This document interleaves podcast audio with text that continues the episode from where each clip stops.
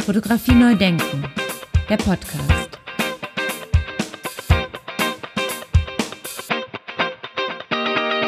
Ja, ganz herzlich willkommen zur fünften Staffel von Fotografie neu denken, der Podcast. Mein Name ist Andy Scholz. Ich kann es kaum glauben, Episode 101. Ja, viel passiert in den letzten Wochen und Monaten. Zum einen ist mein guter Freund Dieter Leistner viel zu früh mit 69 Jahren verstorben. Dann haben wir, Martin Rosner und ich, stellvertretend für das Festival fotografischer Bilder den deutschen Fotobrei, Fotobuchpreis von der Hochschule der Medien auf der Frankfurter Buchmesse übergeben bekommen, worauf wir uns sehr freuen, das zu organisieren. Das Ganze wird dann zum ersten Mal 2023 im November in Regensburg stattfinden. Also die Preisverleihung für den Fotobuchpreis 23-24 wird im November 2023 in Regensburg stattfinden.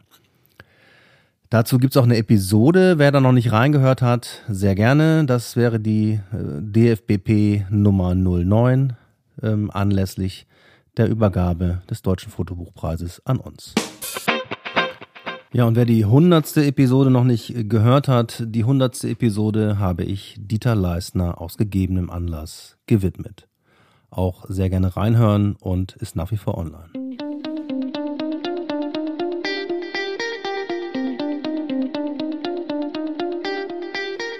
Ja, und Dieter hätte äh, sicherlich gesagt, Andy, hör auf, Trübsal zu blasen, sondern es muss weitergehen, mach weiter, lade weiter Gäste ein, sprich über Fotografie. Und genau das haben wir auch immer sehr gerne miteinander getan, nächtelang quasi. Ich erinnere mich gut. Und deswegen nochmal Ciao Dieter. Und es muss weitergehen, es wird weitergehen. Und deswegen freue ich mich sehr über meinen nächsten Gast, und zwar ist das Björn Siebert, der 1978 in Hamburg geboren wurde und heute in Leipzig lebt. Er studierte Kommunikationsdesign und Medienkunst an der Hochschule für Gestaltung bei Professor Lois Renner und Fotografie an der Hochschule für Grafik und Buchkunst in Leipzig in der Klasse von Tim Rautert und er wurde dann auch anschließend Tim Rauterts Meisterschüler. 2012 erhielt er den renommierten Preis für zeitgenössische deutsche Fotografie der Alfred Krupp von Bohlen und Halbach Stiftung, 2013 den Otto Steinert Preis der Deutschen Gesellschaft für Fotografie und 2019 der Preis der Leipziger Jahresausstellung. Seine Arbeiten wurden und sind in zahlreichen internationalen Ausstellungen zu sehen gewesen und werden es immer wieder zu sehen sein, denke ich. Er ist Mitglied der internationalen Künstlergruppe Dark Taxa, die ich in Episode 61 zum Beispiel vorgestellt habe bereits. Und das Dark Taxa Projekt versteht sich ja eben als eine Arbeits- und Diskus Diskussionsplattform von KünstlerInnen, die experimentell an der Schnittstelle von Fotografie und neuen digitalen bildgebenden Verfahren arbeiten. Also genau deswegen habe ich auch Björn Siebert angesprochen und angerufen und freue mich auf das Gespräch. Ganz herzlich willkommen, lieber Björn. Viele Grüße nach Leipzig. Ja, vielen Dank für die Einladung. Ja, sehr, sehr gerne. Jetzt äh, wollen wir natürlich als erstes mal wissen, wie bist du denn zur Fotografie gekommen? Ja, tatsächlich ging das auch schon mit der Fotografie bei mir vorm Studium los. Also ich ähm, habe schon in der Schule angefangen zu fotografieren, aber eigentlich sehr rudimentär, analog natürlich noch. Ähm, war auch nicht wirklich gut, aber hatte so ein bisschen Interesse dran. Und nach der Schule und nach dem Zivildienst wusste ich nicht genau, was ich tun sollte und habe mich tatsächlich in Hamburg bei einem Fotografen oder bei mehreren Fotografen beworben für ein Praktikum. Das machte man damals so unbezahlte Praktikas irgendwo. Ja, ähm, das war die Zeit, äh, wo man, wenn man eine Werbeagentur wollte oder so oder in dem Bereich mal arbeiten, konnte man einfach sich melden bei denjenigen und ja, dann hat man angefangen. Ich habe einen Fotografen da gefunden unter W. Ich glaube, ich hatte relativ viel dann schon durch, die nicht wollten, die ein Fotograf in Hamburg, der Food und Stilllife gemacht hat, also fotografiert hat. Und ähm, das war eigentlich schön. Da habe ich drei Wochen, vier Wochen mal so reingeschaut. Und dann habe ich da tatsächlich angefangen zu arbeiten danach. Also ich war dann eingearbeitet und er brauchte nicht wirklich jemanden, weil seine Assistentin dann richtig rausgegangen ist und sich selbstständig gemacht hatte. Und dann war ich da drin und habe analoge und digitale Fotografie dann von der Pike auf an dort gelernt, tatsächlich in diesem ähm, Ein-Mann-Betrieb. Ja, es ist in dem Sinne keine Ausbildung gewesen, aber das kann man so sagen, dass das meine fotografische Ausbildung war, äh, die auch eigentlich besser war als eine Ausbildung, die ich dann jemals an der Hochschule erfahren habe. Ja, also muss ich schon sagen, ähm, wir haben hybrid gearbeitet, also digitales Rückteil an einer Großbildkamera. Und ähm, wir hatten zu zweit sieben Rechner. Ja, es war also jeder Rechner hatte dann auch eine bestimmte ähm, Bewandtnis in diesem Bereich. Also äh, es gab das jeden, denjenigen Rechner, der wirklich nur an dem digitalen Rückteil für die Großbildkamera angeschlossen war. Dann gab es den Bildbearbeitungsrechner, dann gab es den Rechner, der die Datenmengen äh, in die Litho geschickt hat und so. Also es gab sozusagen da noch so ein Netzwerk an, äh, an, an digitalen Und ich war eigentlich kein digitaler Mensch. Das war so 2000. Ich hatte eigentlich selber keinen Computer besessen in der Zeit. Ja. Und es waren auch meine ersten, äh, ja, meine ersten äh, Momente mit äh, der Digitalität an sich, also mit Rechnern und mit Programmieren. Das hatte viel auch noch mit damit zu tun, dass man damals Dinge ähm, auch noch äh, herausfinden musste oder Probleme bewältigen musste. Der Fotograf, bei dem ich gelernt habe, hat tatsächlich mit Photoshop 1.0 angefangen und hat auch noch ein System damals benutzt gehabt davor, das äh, ein Bildbearbeitungssoftware war, die ein eigenes System, ich glaube, das hieß Indie 3000 hieß es oder so. Ja, das war ein System, das noch vor Apple war. Das heißt, es ist die ganz frühe Bildbearbeitung gewesen, wo man in, in einem Netz per Programmierung Dinge von links nach rechts verschieben konnte. Es war noch vor Adobe und ähm, das war schon ganz spannend, aber ich bin dann tatsächlich in diesem Adobe Work Workflow, Photoshop und, äh, und Bildbearbeitung, ähm, aber auch noch ähm, einige Jobs wurden auch noch mit Negativ und mit Dia gemacht.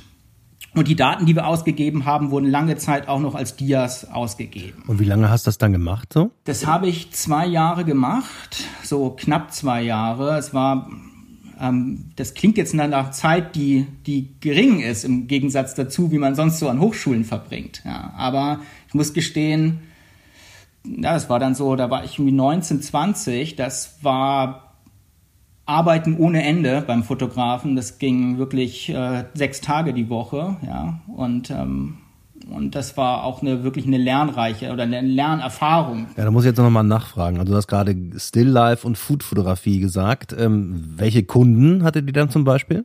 Wir hatten Dr. Oetker aus Bielefeld. Das war ein richtiger Hauptkunde. Wir hatten Kühne und wir hatten Niederecker Marzipan. Und ähm, das hat eigentlich auch schon gereicht, um uns auszulasten eigentlich. Und es war ja so, diese ganzen ähm, Produktionslinien wurden ja zum Teil dann also für Schweiz und für, für Österreich und für Deutschland unterschiedlich gemacht, angeglichen. Und äh, wurden tatsächlich auch alle zwei Jahre wurden tatsächlich die Produkte einfach neu fotografiert mal. Ja, weil also sich dann Sachen wieder veränderten, äh, der Zeitgeist hat sich verändert, dann sollte dann ähm, die äh, Paradiescreme ein bisschen äh, nicht mehr so, nicht mehr so, nicht mehr so paradiesisch aussehen, sondern vielleicht einfach ein bisschen echter aussehen. Und dann gab es wieder Momente, wo man dann wieder ähm, gesagt hat, das muss ganz clean sein und so. Das ist jetzt will man im Grießbrei wirklich die, den, die, die Poren sehen, ja. Ähm, früher war das eher so, dass man das eigentlich auch aus äh, hart, äh, Harzmasse hätte nachbauen können, sag ich mal. Ihr habt es aber dann am echten Produkt sozusagen geshootet. Genau, es wurde gekocht, jemand kam, äh, Foodstylist, oft aus Bielefeld, ähm, äh, die haben dann vor Ort, wir hatten eine große Küche angeschlossen an unser Fotostudio, da wurde dann ähm, gearbeitet von den Foodstylisten und dann gab es äh, natürlich auch Ausstattung in dem Sinne, ja, dass ähm, auch äh, also es gab eigentlich sowas wie von der, von der Agentur vorgelayoutete Muster, die tatsächlich ähm, geairbrushed wurden. Und diese sahen schon ziemlich fotografisch aus. aber die mussten dann nochmal fotografiert werden. Das war im Endeffekt schon äh, so eine Rekonstruktion eines geairbrushten Brildes tatsächlich. Mir ist es später also, eingefallen zu meiner eigenen Arbeit, dass das irgendwie eine Bewandtnis haben könnte. ja, absolut. Kommen wir vielleicht gleich nochmal drauf zu sprechen. Sehr schön, ne, wenn man an deine Remakes denkt. Vielen Dank für diesen kurzen Exkurs äh, durch die Fotografiestudio-Geschichte sozusagen. Und das hast du dann zwei Jahre gemacht und hast dich dann umorientiert. Ich, ich dachte dann auch, es muss, muss weitergehen. Also es äh, sind viele Fragen dann offen gewesen. Es war einfach auch dann vieles an Arbeit wiederholte sich dann auch und es war einfach auch wirklich äh, echte Arbeit und äh, ich war mir klar, dass dann in meiner Entwicklung noch nicht abgeschlossen bin und muss auch gestehen, dass der Chef damals auch mich dann auch wirklich äh, also unterstützt hat mit dem Equipment des Fotostudios und auch mit, äh, mit ein bisschen, ähm, äh, dass ich die Logistik nutzen konnte, dass ich das, dass ich Filme aus dem ähm, Fundus des Studios benutzen durfte und dann habe ich angefangen, eine Mappe zu machen und mich an Hochschulen zu bewerben. Ja, so ein bisschen, da muss ich nochmal nachfragen, so ein bisschen höre ich da so raus, dass das schon eine fließbandartige Arbeit gewesen ist, sozusagen. Kann man das, kann man das so ein bisschen so runterbringen? Ja, also wie gesagt, auch wenn man den Kunden wie Dr. Oetke hat, dann macht man eigentlich alle äh, zwei, drei Jahre dieselbe Produktionsstrecke durch. Ich fing dann an, wieder von vorne anzufangen an eigener, äh, an irgendeinem Pudding, den wir schon mal fotografiert hatten. Und natürlich gab es immer Momente, wo ein schöner Auftrag war, wo auch wieder was gemacht werden konnte. Aber ich glaube, diese Still-Life-Food-Geschichte, die hatte ich dann äh, kapiert. Und ich glaube auch diesen Workflow, den hatte ich dann ganz gut drin. Und der war super, dieses Hybride, dieses Arbeiten am Bild, diese, ich meine, ich war dazu da, dann auch äh, nicht das Hauptwerk, nicht die Paradiescreme äh, zu bearbeiten, sondern ich musste ja dann immer hinten diese kleinen Arrangements von, von äh, Erdbeeren und äh, und Blümchen von links nach rechts schieben. Und es wurde dann immer so fotografiert, dass man so einen Haufen hat und dann hat man immer eine Erdbeere weggenommen, so dass man dann die Möglichkeit hatte, am Ende äh, Erdbeere 2, 4 sozusagen näher an 2, 3 zu schieben. Und man hatte dann so, einen so einen Haufen an, an äh, und konnte sie jede einzeln. Und dann wurde jede einzeln dann nochmal mit einem äh, mit einem Schatten fotografiert, dass man den halt auch noch nehmen könnte, falls man sagt, man nimmt eine ganze Erdbeere aus diesem Haufen weg.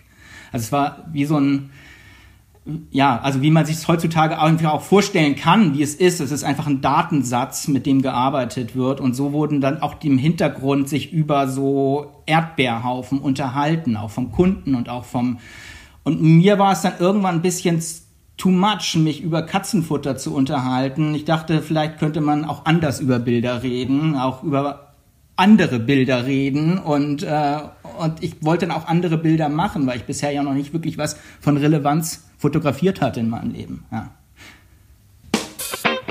Fotografie neu denken, der Podcast. Jetzt hast du ja äh, zunächst einmal an der HFG in Karlsruhe studiert und äh, kamst ja sozusagen aus Hamburg, aus einem Fotostudio wie hast du das dann empfunden? Also als es dann losging, ähm, hast du dich dann bei der Fotografie nach wie vor wohlgefühlt oder hättest du auch dir vorstellen können, da irgendwie in eine andere Richtung zu gehen?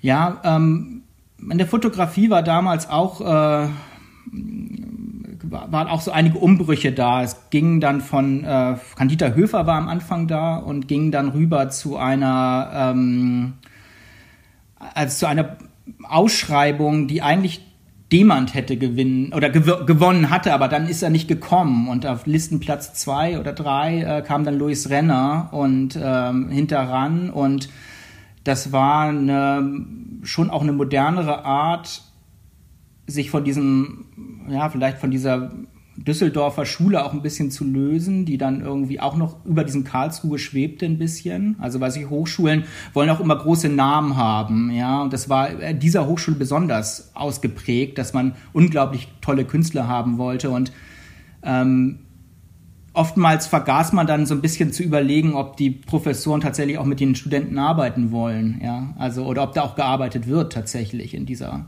also in, in diesem Bereich. Und das war ähm, eine ganz komische Situation, weil Luis Renner dann irgendwie diese Klasse so ein bisschen neu aufbauen musste tatsächlich. Und äh, wir versuchten da so ein bisschen Spirit reinzubekommen, aber am Ende hat es irgendwie nicht geklappt. Deswegen musste ich da auch weg, weil ich mich dann tatsächlich auf die Fotografie mal ein bisschen konzentrieren wollte. Ja, also ich, es war gut jetzt fünf Jahre oder vier Jahre, wo ich dann so da war, ähm, sich so auch zu verlieren und auch sich weiterzubilden in, innerhalb dieses Komplexes der Hochschule. Und dann brauchte ich jemanden, dann brauchte ich eine Klasse, eine Fotografieklasse. Und deswegen bin ich nach Leipzig gegangen tatsächlich.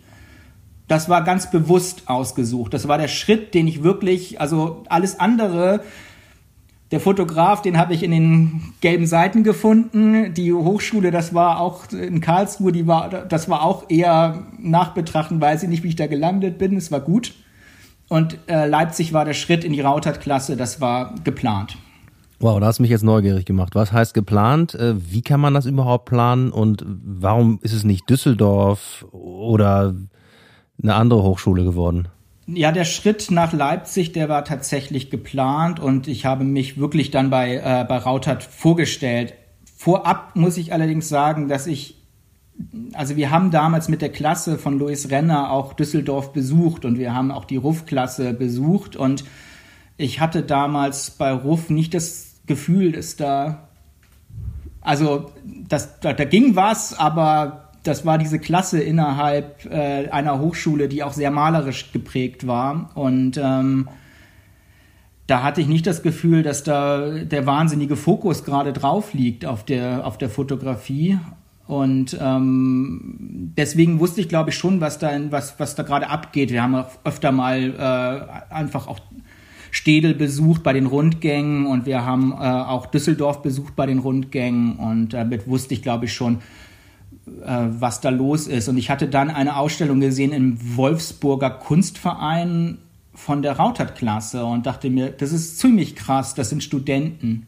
Und es war eine ziemlich gute Ausstellung und äh, ich hatte das Gefühl, wow, da hing Ricardo Rogan, da hing äh, Göran Gnautschun und ähm, Ziloni und das war die Gruppe damals und dann habe ich gedacht, also auf was für einem Niveau das im studentischen die Arbeiten sind. Ja, dann habe ich mich einmal kurz mit Tim Rautert unterhalten zu so einem äh, Gespräch, ob ich mich denn bewerben soll zum äh, zum zum Rübergehen, ja, nach Leipzig und äh, dann hat er sich meine Sachen angeguckt und dann meinte er, ja, kommen Sie, Sie müssen nur wissen, ich habe eine riesige Klasse, hier sind 45 Leute, da habe ich noch eine Meisterklasse und ähm, hier wird gearbeitet, ansonsten, äh, also und hier muss man sich auch Gehör verschaffen. Er konnte nicht, also Rautet konnte nicht mit wenigen Leuten arbeiten, das war ihm unmöglich, er brauchte einen, äh, also eine riesige Klasse war für ihn und seine Energie, die er vor allen Dingen hatte, von, von Nöten, damit er sich vor den langweiligen Studenten nicht gelangweilt, von den langweiligen Studenten nicht gelangweilt wird. Ja, also es war Florian Ebner war damals Assistent bei uns, da war richtig Zug dahinter. Und wenn man da nicht einfach präsentiert hat oder auch gearbeitet hat, dann wurde man da auch nicht gesehen. Ja, dann saß man da hinten rum. Das war gut. Es entstand da so eine, so eine andere Art von ähm, äh, Atmosphäre. Es hatte, hatte wirklich zusammenarbeiten und gemeinsam arbeiten, aber auch gemeinsam und zusammen und gegeneinander sich kritisieren. Also es war dann schon ein bisschen ernster in der Klasse und es war auch manchmal der ausgefahrene Ellbogen da in dieser Klasse, aber trotzdem zu den Rundgängen haben wir immer versucht, was gemeinsam zu machen, dass sich auch alle wieder kennenlernen. Bei so einer großen Klasse ist es dann tatsächlich so, dann kommt ein Gaststudent und die Hälfte der Klasse kriegt es gar nicht mit.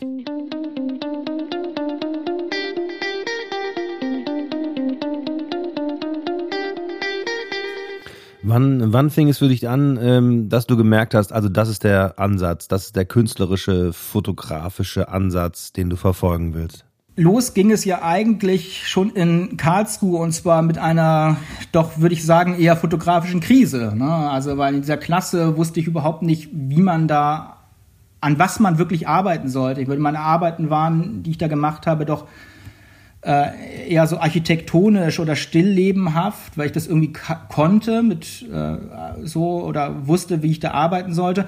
Und die Vorbilder, die man dann so auch bekommen hatte, waren natürlich auch eher dann von so einer Düsseldorfer Schule geprägt. Also auch selbst bei ähm, äh, Louis Renner war das äh, so ein bisschen wo er hingeguckt hat. Ne? Also wie er verglich sich auch immer. Also das war seine, seiner seltsamen Eigenschaften, dass er sich immer vergleichen musste mit äh, Ruff und Demand und Struth. Und äh, das war schon ein bisschen schwierig, glaube ich, weil man gar nicht richtig sich selbst entwickeln konnte oder sie oder oder in einer Entwicklung unterstützt worden ist. Also jetzt gar nicht mal nur vom Professor, sondern allgemein da in diesem Kosmos. Und dann kam ja leider auch noch dieses Problem der, der, der digitalen Bilderflut daher, die ich dann auf einmal, während ich da in diesen nagelneuen Rechnern saß, kamen auf einmal so diese ganzen ersten ähm, Versionen von Sharing-Plattformen von Bildern daher. Und dann kam diese Überflutung und es wurde auch ständig in den Medien gesprochen, ist der Fotojournalismus tot? Ähm, werden wir einfach selber die Fotos machen, die, ähm, die jetzt, also den Unfall zeigen oder den Hergang zeigen, ja, und es gab auch in den Medien schon so, ein, so, ein, so ein, eine seltsame Atmosphäre, dass irgendwas Neues kommen wird, dass wir irgendwo dastehen. Und natürlich waren wir auch in der Entwicklung in dieser Hochschule so, dass wir von analog zu digital rübergehen wollten. Aber das war jetzt für mich erstmal gar nicht so entscheidend. Die entscheidend war eigentlich, dass ich nicht genau wusste, ob so ein Bild wie Jeff Wall das macht, also so eine inszenierte Fotografie von etwas, was man vielleicht selbst erlebt hat oder selbst äh, als Thema sich gewählt hat, also um soziale Verhältnisse in Kanada oder so, ja, ob man das, ob ich sowas interessierte mich eigentlich, aber ich fragte mich, ob sowas überhaupt noch geht. Also kann ich das von mir als Fotostudent hier noch behaupten und gibt das, interessiert das überhaupt jemanden? Und dann sind da diese ganzen Bilder, die da alle im Internet jetzt sichtbar sind. Und die sind nicht so, das sind nicht diese Bilder wie damals, wenn man auf dem äh, Flohmarkt mal ein, ähm, ein Fotoalbum eines Verstorbenen oder irgendwie ja, aufgekauft hat, ein Dachbodenfund oder sowas.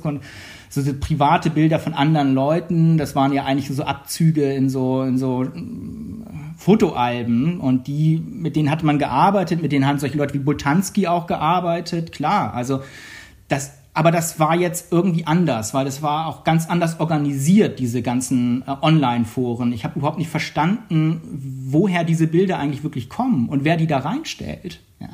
Und warum das auf einfach so viele werden tatsächlich und immer mehr. Und, und dann dachte ich mir, das ist ganz seltsam, weil das auch ganz komische Bilder sind, die ja gar keine Kunstgeschichte in sich tragen. Und ähm, diesen Prozess habe ich dann allerdings, dass ich gedacht habe, das sind die Bilder, mit denen ich arbeiten will. Dieses, äh, also das Fotoamateur-Zeugs aus Flickr und äh, Webshots und Fotobucket, wie sie damals hießen, äh, oder Tumblr oder so, das äh, waren die Plattformen. Ähm, mit diesen Bildern möchte ich arbeiten, aber die kann ich nicht einfach so im Raum hängen. Das hat es in den 80ern schon gegeben, dass man einfach anderer Leute Bilder benutzt. So.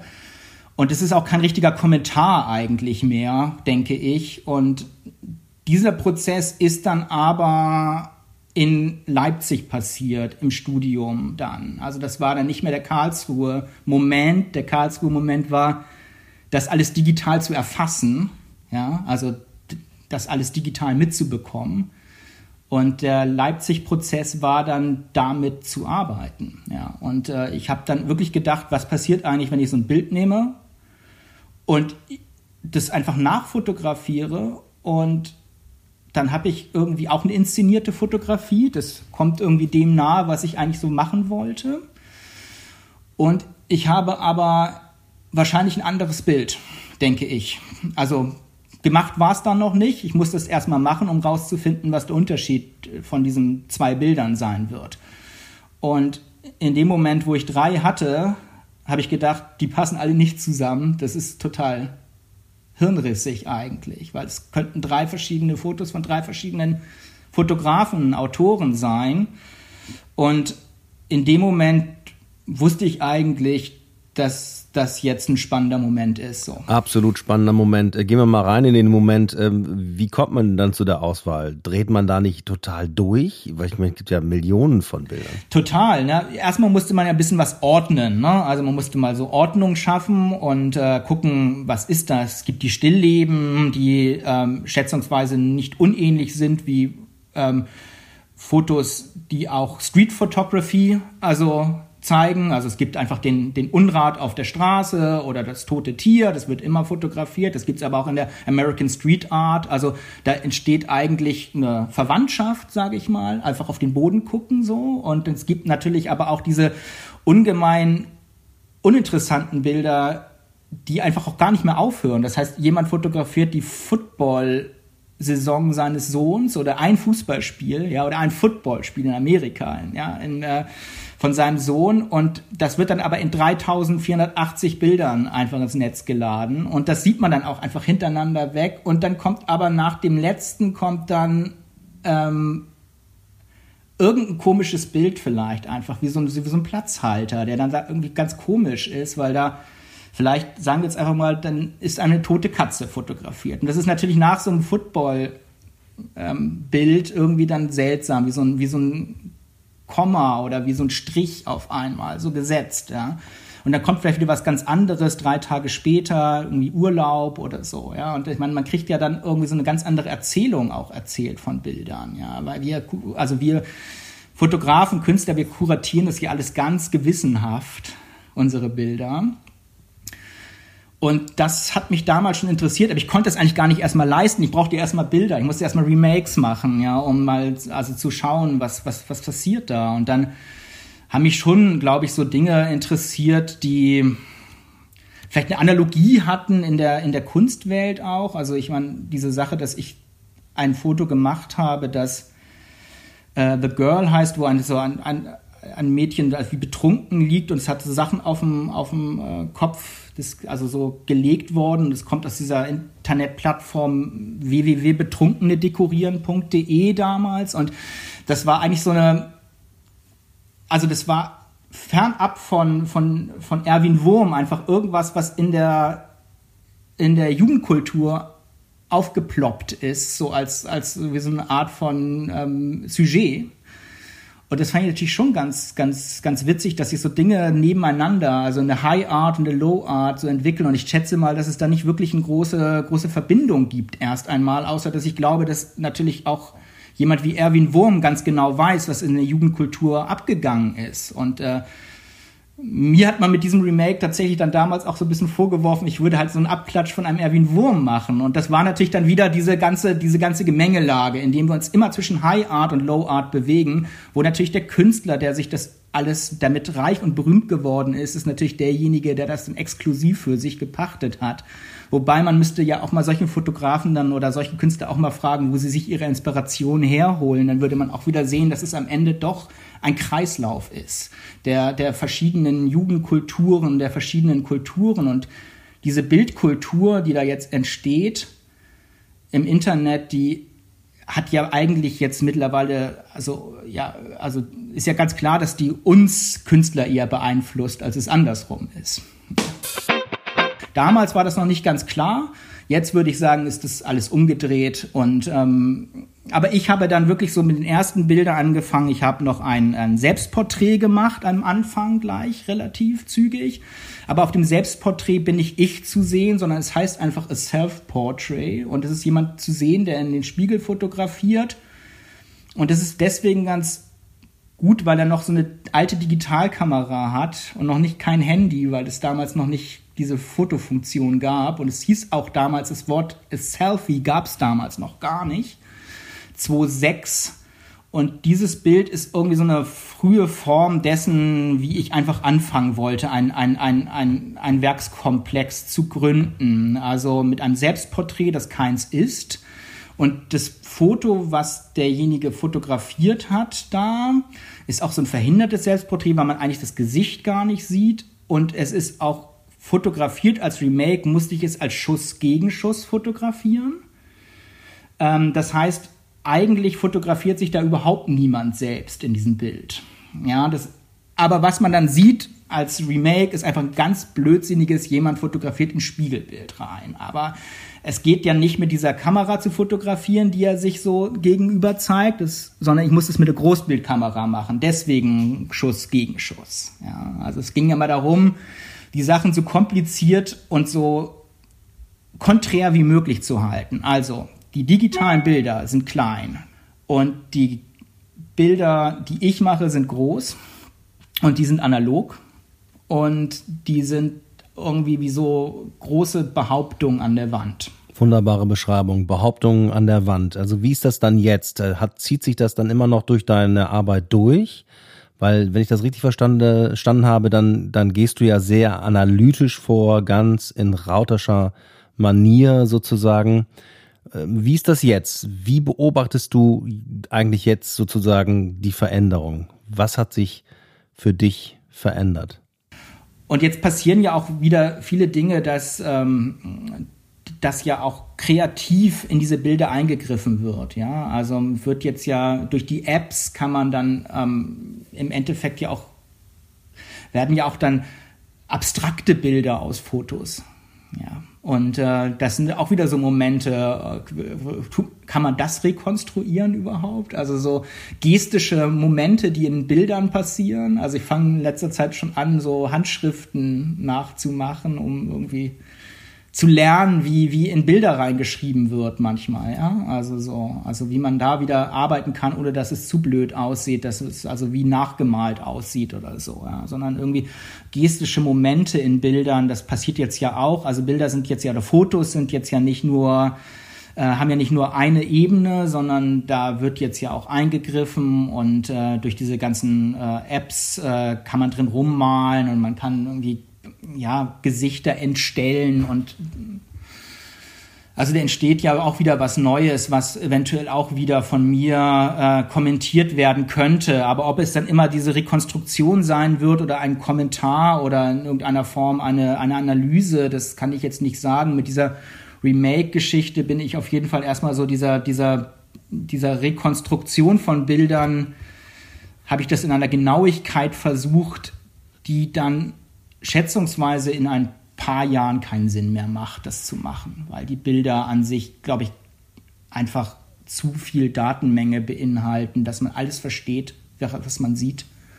Und es, glaube ich, keine, kein, kein Menschen mehr wie mich benötigt, der das in diesen äh, High-Art-Kontext reinbringt, weil man irgendwie das einfach schon als Tapete reintragen könnte. Ja. Aber als ich das gemacht habe, war es ja wirklich so, dass man, dass man diesen Prozess von klein und digital zu groß und analog, dass das wie so ein Umkehrprozess war. Ja.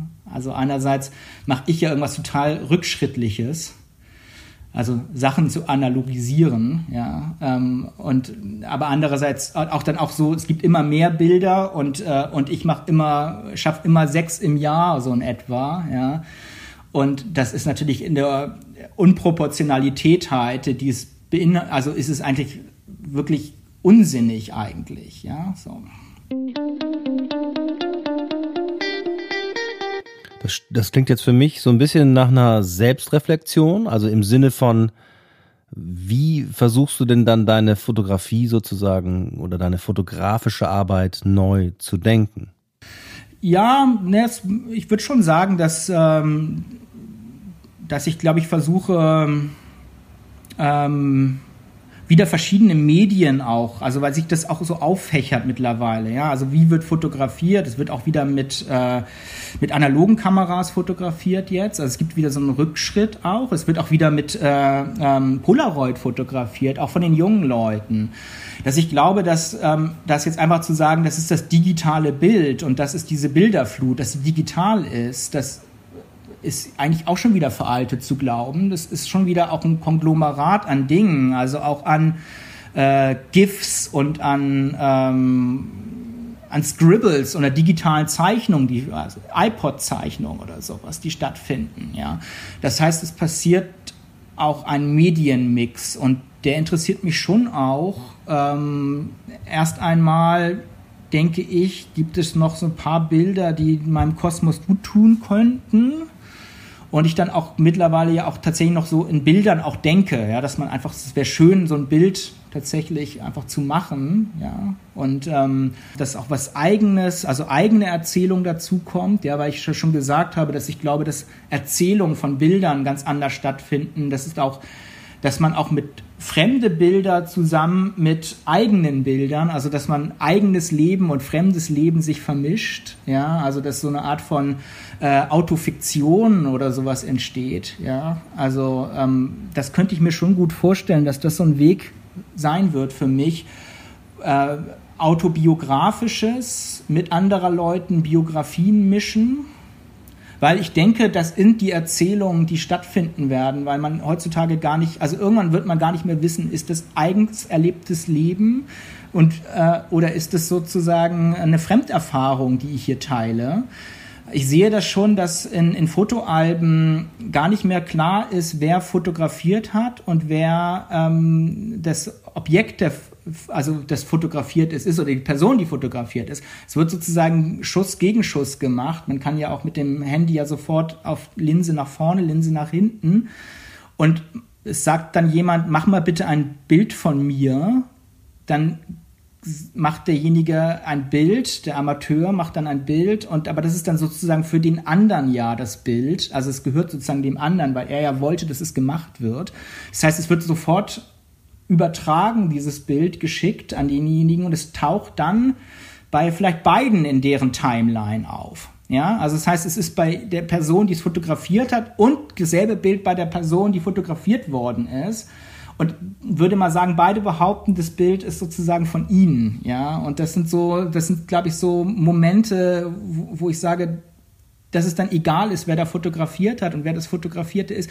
Gemeinsames Moment ist sozusagen erlebt worden und auch fotografiert worden. Man weiß gar nicht genau, ist der Moment, wo es fotografiert wird oder wurde der Moment, um den es geht, oder ist sozusagen das, was fotografiert wird, der Moment, um das es geht. Also viele junge Leute fotografieren einfach, weil das der Moment ist den sie erleben, also das Fotografieren und gar nicht das, dass man einfach jetzt hier am Wasserfall steht und der super aussieht, so, sondern es geht darum, davon ein Bild zu machen, ja, und das in, in, in äh, hochzuladen, ja. Und ähm, wer das dann aber gemacht hat oder es gibt sozusagen so ein allgemein Sharing von, von wenn Gruppen zusammen sich gegenseitig da einen Wasserfall fotografieren, dann gibt es sozusagen ein allgemein gültiges Copyright eigentlich, ja.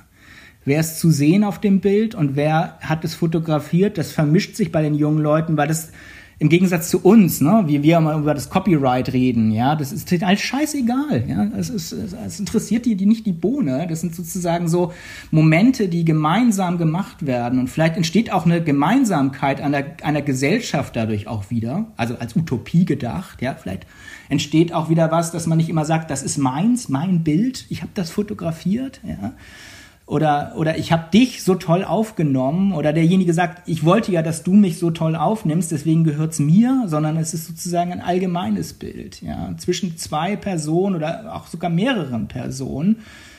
Also das klingt jetzt vielleicht ein bisschen vermessen. Das ist, glaube ich, nicht, dass es eine Utopie gibt, wo man sagt, dadurch entsteht eine bessere Gesellschaft. Aber ich denke schon, dass dieses gemeinsam irgendwas erleben oder gemeinsam irgendwas fotografieren, dass das was ist, was wir Fotografen ja gar nicht kennen. Ja, mich fragt ja immer noch jeder, ist es für mich entscheidend, dass ich das Foto mache, mein Remake. Ja, ich meine, es ist doch egal, es meine Assistentin oder mein Assistent macht oder der Moment, den ich da, also den, wenn ich ein Remake mache, ist der Moment eigentlich irgendwie zwischen all dem, zwischen dem gefundenen Bild, zwischen dem rekonstruierten Bild, das ist das alles. Ja, und das ist, das sind so viele Schritte dazwischen, das ist nicht entscheidend, welchen Moment ich den Auslöser drücke und wer das überhaupt macht, diesen Auslöser drücken. Ja, es gibt einige Fotos von mir, da habe ich den Auslöser nicht gedrückt, da habe ich aber gesagt, bitte jetzt Aufnahme, ja, Record, genau, ja.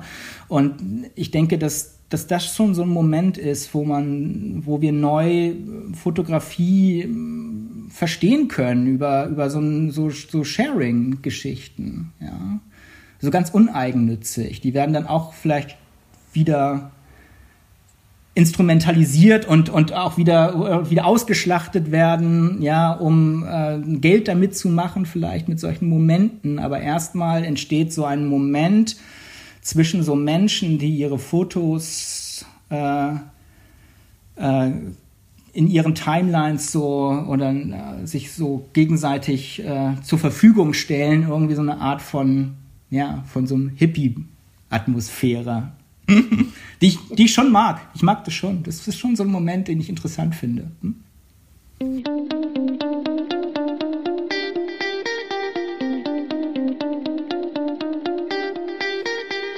Ja, lieber Björn, hat Spaß gemacht. Vielen Dank für das Gespräch.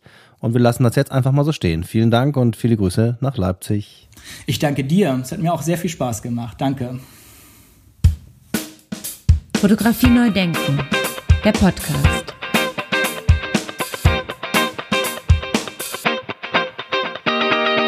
Ja, alle Informationen zu Björn Siebert habe ich natürlich wie gewohnt in den sogenannten Show Notes zu dieser Episode für euch und für Sie zum Anklicken zusammengefasst.